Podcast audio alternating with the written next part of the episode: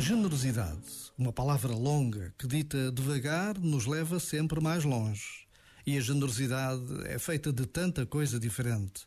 Há a generosidade dos bens materiais, aquela que implica dar do que temos, seja muito, pouco ou tudo. Há a generosidade do que não se mede ou conta, aquela que implica dar do que somos. A generosidade do tempo que se gasta, dos sentimentos que se dizem e sentem a generosidade capaz de transformar o mundo. Por vezes, basta a pausa de um minuto para sentirmos aquele impulso do coração que traz Deus para o mundo. Este momento está disponível em podcast no site e na app.